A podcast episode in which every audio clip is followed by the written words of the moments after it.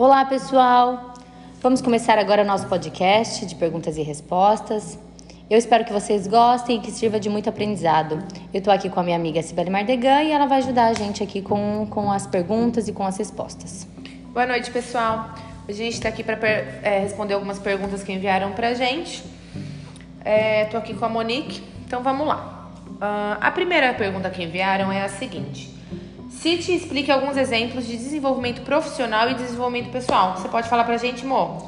Claro, vamos lá. Começando com o desenvolvimento profissional, então.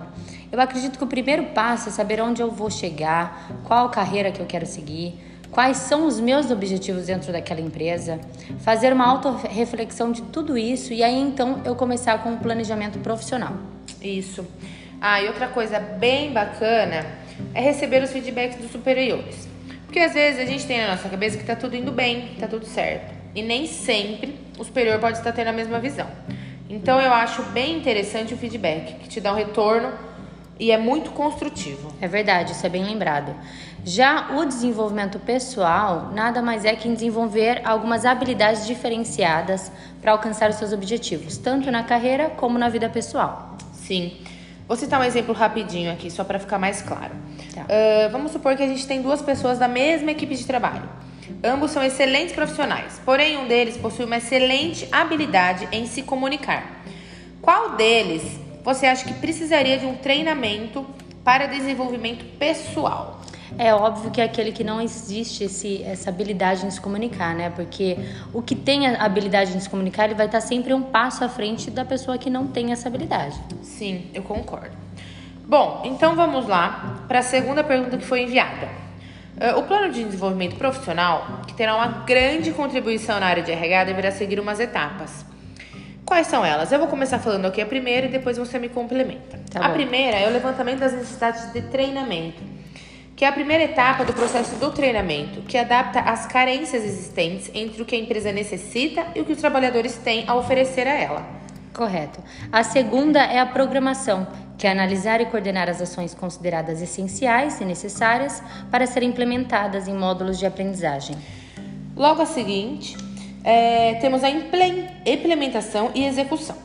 Coloque em prática tudo aquilo que foi planejado e programado para suprir os problemas identificados nessa organização. A quarta, que é a última, né, mas não a menos importante, que é a avaliação dos resultados. Nada mais é aquilo que a gente tem como objetivo, medir os resultados que foram alcançados.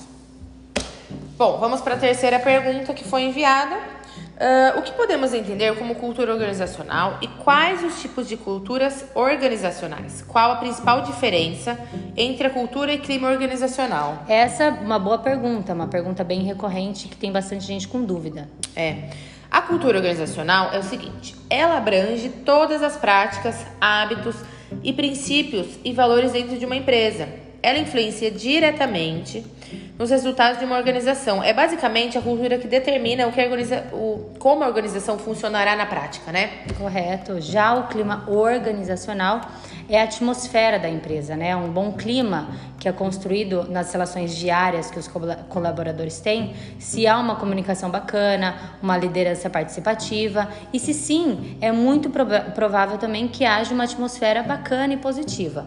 Caso contrário, possivelmente o ambiente será desagradável. Sim, é isso mesmo. Quarta pergunta: Como a cultura organizacional pode colaborar para uma seleção de talentos mais precisa? Bom, eu acho que a escolha de um profissional que realmente se identifique com as ideias da organização, porque daí ele não vai enfrentar dificuldades para se adaptar às regras dessa organização, né? Sim. E é bem bacana também fazer alguns testes no processo de seleção. Esse teste ele vai te dar uma visão maior sobre as pessoas que estarão participando da seleção e aí diminuirá o risco de contratar alguém que não se enquadra ou que não tem o um perfil da, da própria organização. Sim, isso é uma das coisas mais importantes numa empresa. É verdade. Bom, vamos para a quinta pergunta que enviaram para gente que é a seguinte: podemos definir qualidade citando os fatores excelência, valor, especificações, conformidade, regularidade e adequação ao uso. Pediram para a gente explicar um pouquinho desses fatores e relacionar eles com a qualidade.